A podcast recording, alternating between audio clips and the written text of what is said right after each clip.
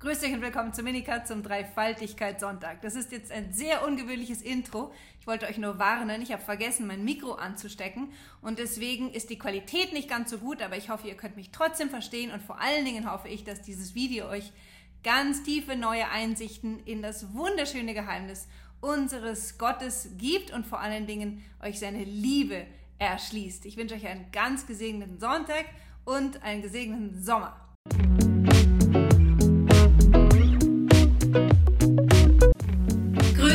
Willkommen zum vorerst letzten Minikat vor der Sommerpause. An diesem Sonntag feiern wir den Dreifaltigkeitssonntag, die Trinität. Warum feiern wir mitten im Jahr die Trinität? Und warum direkt am Sonntag nach Pfingsten? Das hängt ganz tief miteinander zusammen. Wenn ihr mal aufpasst, dann feiern wir eigentlich an allen anderen Sonntagen im Jahr ein Heilsereignis. Ja? Jesus wird geboren, Jesus wird beschnitten, Jesus wird im Tempel dargebracht, Jesus leidet, stirbt, steht auf, fährt zum Himmel, sendet uns den Heiligen Geist. An diesem Sonntag aber feiern wir einfach nur Gott. Wir feiern das Geheimnis, dass Gott uns sein innerstes Wesen kundgetan hat. Vorsicht, Geheimnis bedeutet nicht, so wie wir das umgangssprachlich benutzen, ich sage dir ein Geheimnis und das darfst du nicht weiter sagen, sondern Geheimnis im religiösen Sinne ist etwas im Glauben, das wir mit der reinen Vernunft nicht hätten erschließen können. Ja, also wir glauben, oder die Kirche lehrt, dass wir mit der reinen Vernunft tatsächlich zu dem Ergebnis kommen können, dass Gott wohl existieren muss. Ich will jetzt nicht auf die klassischen Gottesbeweise eingehen, aber das ist eine Tatsache, dass da, wo die Vernunft offen ist, für alle Schichten der Realität man eigentlich von alleine zu dem Ergebnis kommen kann, dass es Gott gibt. Das ist in der heutigen Zeit sehr verdunkelt und schwer, aber es ist so. Und es zeigen uns viele Religionen, die keine direkten Offenbarungsreligionen sind im strikten Sinne. Ein Geheimnis des Glaubens ist aber etwas, das wir nicht wissen könnten, wenn Gott es uns nicht offenbart hätte. Und die Dreifaltigkeit, also die Tatsache, dass Gott nur einer ist, aber als einer eine Gemeinschaft der Liebe von drei Personen, das wissen wir nur, weil Gott es uns durch Jesus Christus und die Sendung seines Heiligen Geistes kundgetan hat. Warum feiern wir das? Nun, weil das Wissen um Gott das Wichtigste ist, das der Mensch überhaupt haben kann. Ja? Die Folge der Erbsünde ist es, die Folge der Ursünde, die Folge der Sünde des Menschen, dass wir blind geworden sind für Gott, taub für sein Wort, irgendwie wie so verlorene Wanderer in dieser Welt herumeiern und nicht genau wissen, woher kommen wir, wozu sind wir auf der Erde, wohin gehen wir. Denjenigen zu kennen, der uns geschaffen hat, den Grund zu kennen, aus dem er uns geschaffen hat und das Ziel, auf das hin wir geschaffen sind, ändert alles. Denn, was offenbart uns Jesus? Der Gott, der uns geschaffen hat, hat uns aus keinem anderen Grund geschaffen als aus reiner Liebe. Nummer eins. Nummer zwei, 1. Johannesbrief, Kapitel 4, 16. Dieser Gott ist die Liebe. Was bedeutet das? Dem können wir uns mit einem menschlichen Vergleich annähern. Kann ich Liebe sein, wenn ich alleine bin? Nicht wirklich, denn wen würde ich dann lieben? Na gut, ich kann, wie man so umgangssprachlich sagt, ich liebe äh, Ice Cream, ich liebe meinen Hund, ich liebe ähm, Dinge, ja, sagen wir so. Aber kann ich wirklich ein Ding lieben, mich dieser Sache hinschenken? Nein, ich liebe das Eis, weil ich es verspeisen kann. Wenn ich aber alles, was ich an Dingen liebe, liebe ich, weil sie gut sind für mich. Wenn ich aber sage, ich liebe meinen Mann, ich liebe meine Kinder, ich liebe meine Eltern, dann liegt darin, dass ich diese Menschen so sehr liebe, dass ich mein Leben für sie hingeben würde. Was macht denn eine Mutter? Ja? Sie gibt ihr Leben für ihre Kinder hin. Das gleiche gilt für eine Frau für ihren Mann, ein Mann für, ihre, für seine Frau etc. Menschen, die wir wirklich lieben, von denen können wir dann wissen, dass wir sie lieben, wenn wir für sie leben und nicht mehr sie für uns leben lassen. Also alle Dinge dieser Schöpfung gebrauchen wir für uns und deswegen sagen wir, ich liebe sie, aber wir lieben sie nicht im strikten Sinne, dass ich bereit wäre, mein Leben für sie hinzugeben. Ich brauche also mindestens eine andere Person, einen Menschen, um sagen zu können, ich liebe. So, wenn man aber nur einen anderen Menschen hat, den man liebt, und jetzt bringe ich euch diese berühmte Analogie eines mittelalterlichen Theologen, Richard von St. Victor, über die Dreifaltigkeit. Stell dir vor, du bist alleine und liebst eine andere Person, hast sicher schon die Erfahrung gemacht, dann wirst du bald die Erfahrung machen, dass du dich mit deiner Liebe alleine fühlst. Du liebst diese andere Person und du willst eigentlich, dass alle anderen Menschen diese Person auch lieben und wen auch immer du triffst, du erzählst ihm, wie toll diese andere Person ist, die du liebst und hoffst, dass der Dritte mit einstimmt in dein Entzücken an dem Geliebten, in dem, was du Tolles siehst an dem Geliebten. Und gleichzeitig willst du auch mit der Person, die du liebst, so eins sein, dass du mit ihr gemeinsam ein drittes lieben kannst. Ja? Das sehen wir ganz klassischerweise in der, in der Urform menschlicher Liebe, wo nämlich Mann und Frau eins werden, sich für ein Leben lang aneinander verschenken und wünschen, dass ihre Liebe fruchtbar wird in einer dritten Person. Hier erst, in diesem Dreispiel der Liebe, wo zwei nicht mehr alleine sind mit ihrer Liebe zueinander, sondern gemeinsam ein drittes lieben können und dann mit dem dritten auch in eine ganz neue Liebeskonstellation eintreten, denn nun kann ich ja mit dem erstens mit dem dritten zusammen meinen Geliebten lieben, ich kann mit meinem Geliebten gemeinsam den dritten lieben und die beiden gemeinsam können mich lieben und sich gemeinsam aneinander freuen und miteinander darüber austauschen. Oder zurück auf das Bild der Familie. Erst der Mann macht die Frau zur Mutter, erst die Mutter macht den Mann zum Vater und erst das Kind macht die Eltern zu Eltern. Das ist eine Beziehungskonstellation, die einzigartig ist. Das Kind hat eine andere Beziehung zur Mutter, als es zum Vater hat. Die Eltern haben eine andere Beziehung zueinander, als sie zum Kind haben. Aber alle drei lieben einander gleichermaßen im idealen Falle. So sagt Richard von St. Victor, um wirklich lieben zu können, braucht man Minimum drei. Und siehe da, das ist genau das, was Gott uns offenbart hat.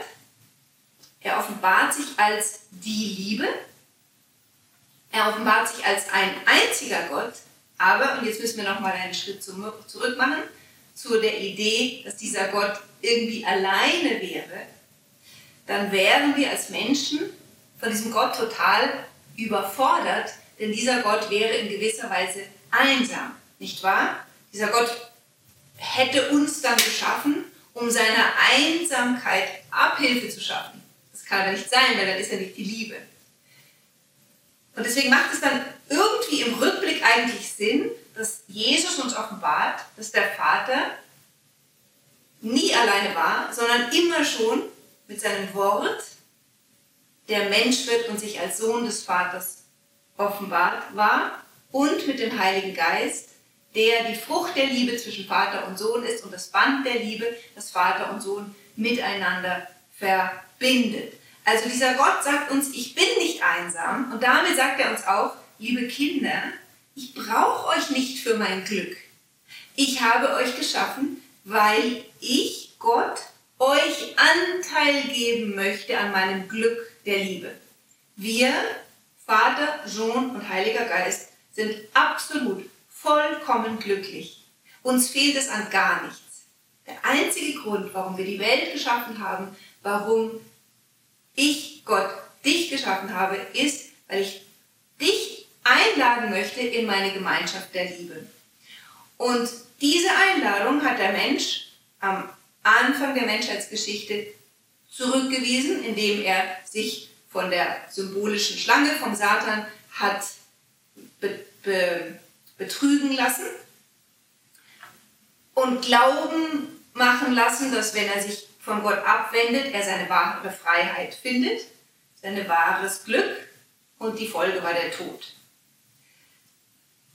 Was macht Gott? Er verwirft den Menschen nicht, sondern findet Wege, uns neu diese Einladung in seine Gemeinschaft hinein zukommen zu lassen. Und es geschieht zunächst mit dem Volk Israel im Alten Bund und findet seinen Gipfel in der Menschwerdung Jesu Christi. Ganze Geschichte des Alten Testamentes ist, eine, ist die Geschichte des sich fortschreitend offenbarenden Gottes. Und ich glaube, wir sind uns oft nicht bewusst, was für einen unglaublichen Bruch der Sünde in die Schöpfung gebracht hat. Denn Gott konnte nicht einfach am nächsten Tag daherkommen und sagen, schau her, ich zeige dich dir jetzt. Das hätte der Mensch überhaupt nicht ausgehalten. Gott muss ganz langsam, langsam, langsam den Menschen vorbereiten auf diese Fülle. Und das tut er erst mit Einzelnen und dann mit seinem ganzen Volk. Und im Alten Testament gibt es so Momente, wo schon aufstrahlt, dass Gott vielleicht in sich mehr als nur eine Person ist. Er sagt am Anfang, lasst uns den Menschen machen. Dann erscheint er unter drei Figuren, dem Abraham. Und dann gibt es diese erstaunliche Figur der Weisheit, die wir in mehreren Büchern finden, unter anderem im Buch der Sprüche, Kapitel 8, Verse 22 bis 31, die wir in der ersten Lesung haben. Die handeln von dieser Weisheit, dieser Weisheit Gottes, die vom Alten Testament her, immer bedenken, wir sind noch nicht in der Fülle der Offenbarung angekommen, erscheint sie als eine quasi Person, die nicht der Schöpfer selber ist, sondern von ihm ausgeht und dennoch von Anbeginn der Schöpfung gegenwärtig war und ganze, im ganzen Schöpfungsprozess beteiligt. Vom Neuen Testament her, in der Fülle der Offenbarung, wird deutlich, dass damit Christus vorherbedeutet war. Nicht als Geschaffener, dieses Wort, im Anfang seiner Wege hat er mich geschaffen, so sagen die Kirchenväter, bezieht sich auf die Menschheit Jesu. Aber der, der da gezeugt wurde, noch ehe die Erde geboren wurde und die Berge und die Flüsse, das ist der Sohn, der von aller Ewigkeit her beim Vater ist. Und wie der Kolosserbrief sagt, Kolosser 1, 15, in ihm und durch ihn und auf ihn hin ist alles geschaffen. Und deswegen kommt hier in der ersten Lesung zum Ausdruck, wird uns gesagt, die ganze Schöpfung zielt auf den Sohn hin, ist um des Sohnes willen geschaffen, als Geschenk des Vaters an den Sohn. Und jeder von uns ist ein einzigartiges Geschenk des Vaters an den Sohn, an dem der Sohn eine unaussprechliche Freude hat. In Sprüche 8,31, das ist der letzte Vers der ersten Lesung, heißt es, und meine Freude war es, bei den Menschen zu sein. Das hat sich bis heute nicht geändert. Es ist die größte Freude Jesu, bei den Menschen zu sein. Deshalb ist er Mensch geworden, um sich uns zu zeigen, um uns den Vater zu senden, zu zeigen und uns den Heiligen Geist zu senden. Also, das Erlösungswerk, das Jesus wirkt, besteht nicht nur, in Anführungsstrichen, das ist schon groß genug, aber es besteht nicht nur darin, unsere Sünden zu vergeben. Das ist, wie ich gerade sagte, gewaltig. Aber wenn die Sünde einmal weg ist, da gibt es ja ein Wozu. Ja? Die Sünde trennt uns von Gott. Und wenn die Sünde einmal aus dem Weg geräumt ist, was ist dann der nächste Schritt?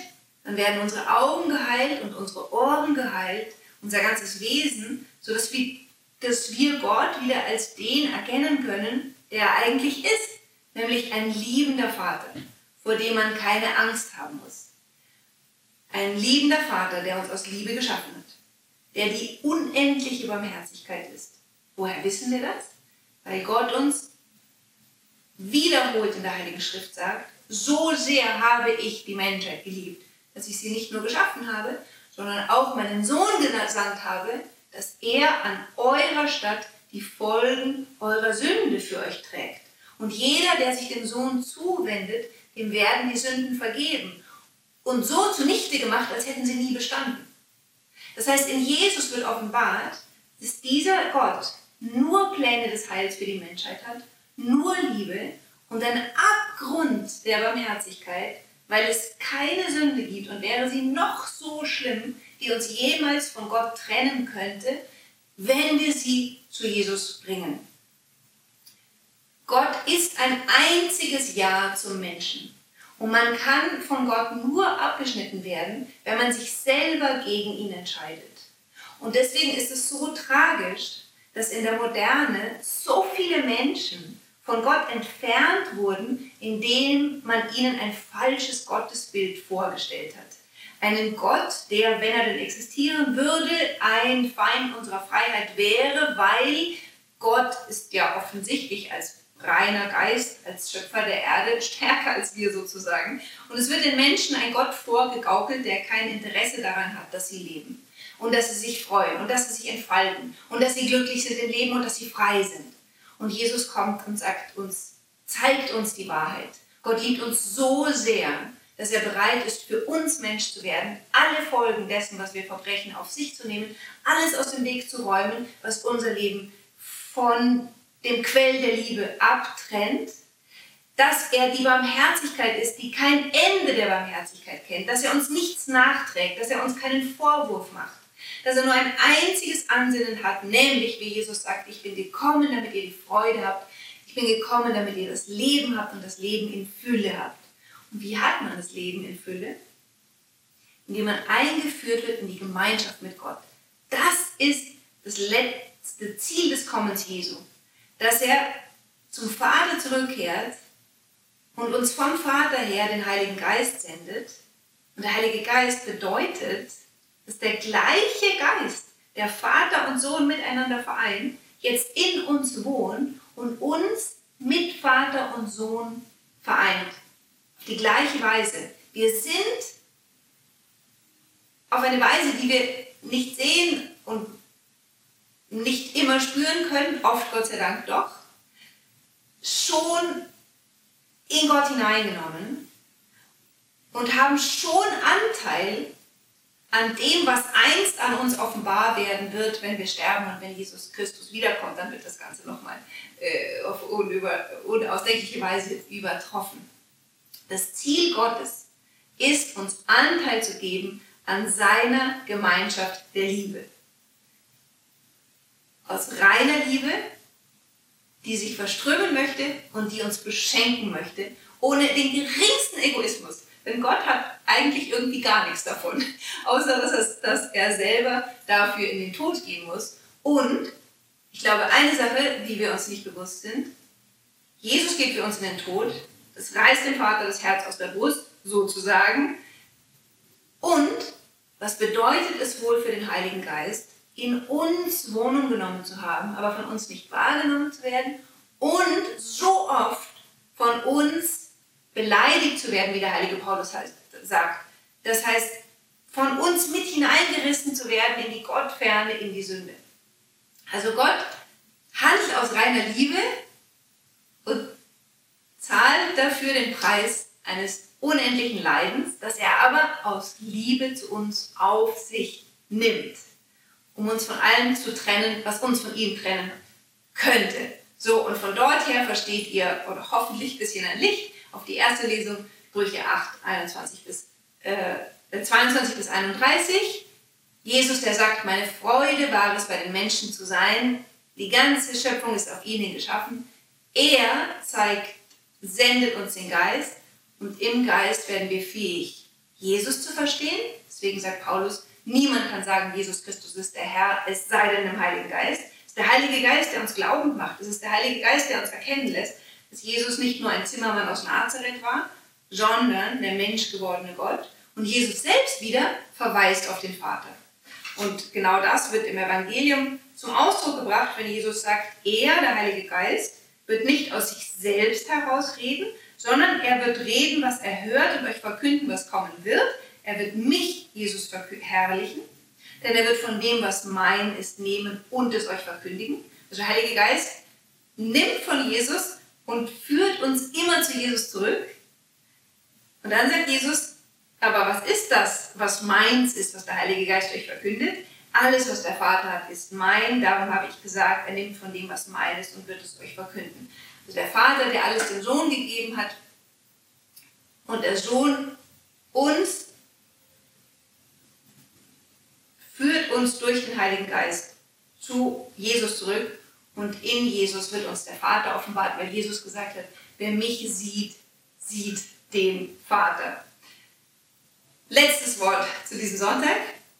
Lasst euch nie durcheinander bringen, wenn Leute sagen, ach, die Dreifaltigkeit, das ist ja so kompliziert. Nee, es ist nicht so kompliziert. Es ist ein Gott in drei Personen, der durch das Bann die Liebe hält die drei so zusammen, dass sie nur ein einziger Gott sind,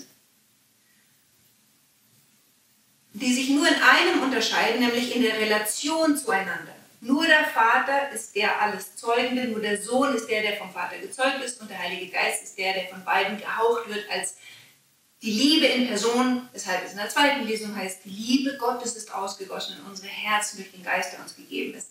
Also Vater, Sohn und die Liebe oder der Geist wird auch genannt das Geschenk. Das Wichtige an dieser Offenbarung ist nicht, dass wir genau kapieren, wie das funktioniert, äh, warum ein Gott trotzdem drei Personen kann. Das Entscheidende an dieser Offenbarung ist, dass wir eintreten in die Kommunikation mit den dreien. Das heißt, dass wir täglich zum Heiligen Geist beten, dass wir dieses Geschenk annehmen, dass wir uns tatsächlich von ihm führen lassen, tiefer in das Geheimnis der Offenbarung hinein, aber auch in die Entdeckung der Schöpfung und in allem, was ich täglich so tun muss, egal was mein Beruf oder meine Aufgabe ist, dass ich den Heiligen Geist erlaube, mich von innen her zu erleuchten, um mein Menschsein voll zu entfalten und in die Freiheit der Kinder Gottes hineinzukommen. Denn diese Lüge der Moderne, Gott macht uns unfrei, ist, ist eben nichts anderes als eine, eine unbeschreiblich tödliche Lüge, denn der Einzige, der uns wahrhaft frei machen kann, ist der Heilige Geist, der die Freiheit Gottes in Person ist. Und wie befreit er uns? Indem er uns zur Liebe macht und befähigt, immer und überall nur das Gute zu wählen. So, zum Heiligen Geist will ich jeden Tag beten. Zu Jesus Christus muss ich eine innige Freundschaft ähm, pflegen, ihn in der Eucharistie empfangen, wirklich immer tiefer in diese Freundschaft eintreten und dann mit ihm und von ihm her wird er mich zum Vater führen passt zum Beispiel mal auf in der Heiligen Messe, die ganze Messe richtet sich an den Vater. Aber vielleicht müssen manche, besonders mein Vater, äh, sich einfach auch geistliche Übungen ausdenken. Viele Menschen haben eine innige Beziehung zu Jesus und gehen aber nie zum Vater. Es gibt auch solche, die gehen direkt zum Vater. Aber überlegt mal, welche von den drei Personen ist diejenige, mit denen ihr am wenigsten Kontakt habt und dann macht eine Übung für die nächste Woche oder Wochen, bis es natürlich wird, ganz bewusst euch jeden Tag an diese Person der drei zu richten und dieser Person alles zu erzählen, was in eurem Leben passiert und was euch wichtig ist und scheut euch nicht, Gott die Kleinigkeiten eures Alltags zu erzählen, ja, so wie sich ein Vater freut, wenn das Kind aus dem Kindergarten kommt und ihm alles erzählt, was passiert ist, mit der gleichen kindlichen Freude und Einfachheit müssen wir zum Vater gehen und sagen, Vater, das hat mich heute gefreut, das hat mir Schmerzen bereitet. Mit ihm reden, wie man mit einem ganz normalen, mit dem perfekten Vater auf dieser Erde reden würde. Und ich kann euch versprechen, wenn ihr euch angewöhnt, Gott alles zu erzählen, werdet ihr merken, dass er euch durch kleine und große Ereignisse in eurem Leben antwortet. Damit wünsche ich euch einen ganz schönen Dreifaltigkeitssonntag. God bless you.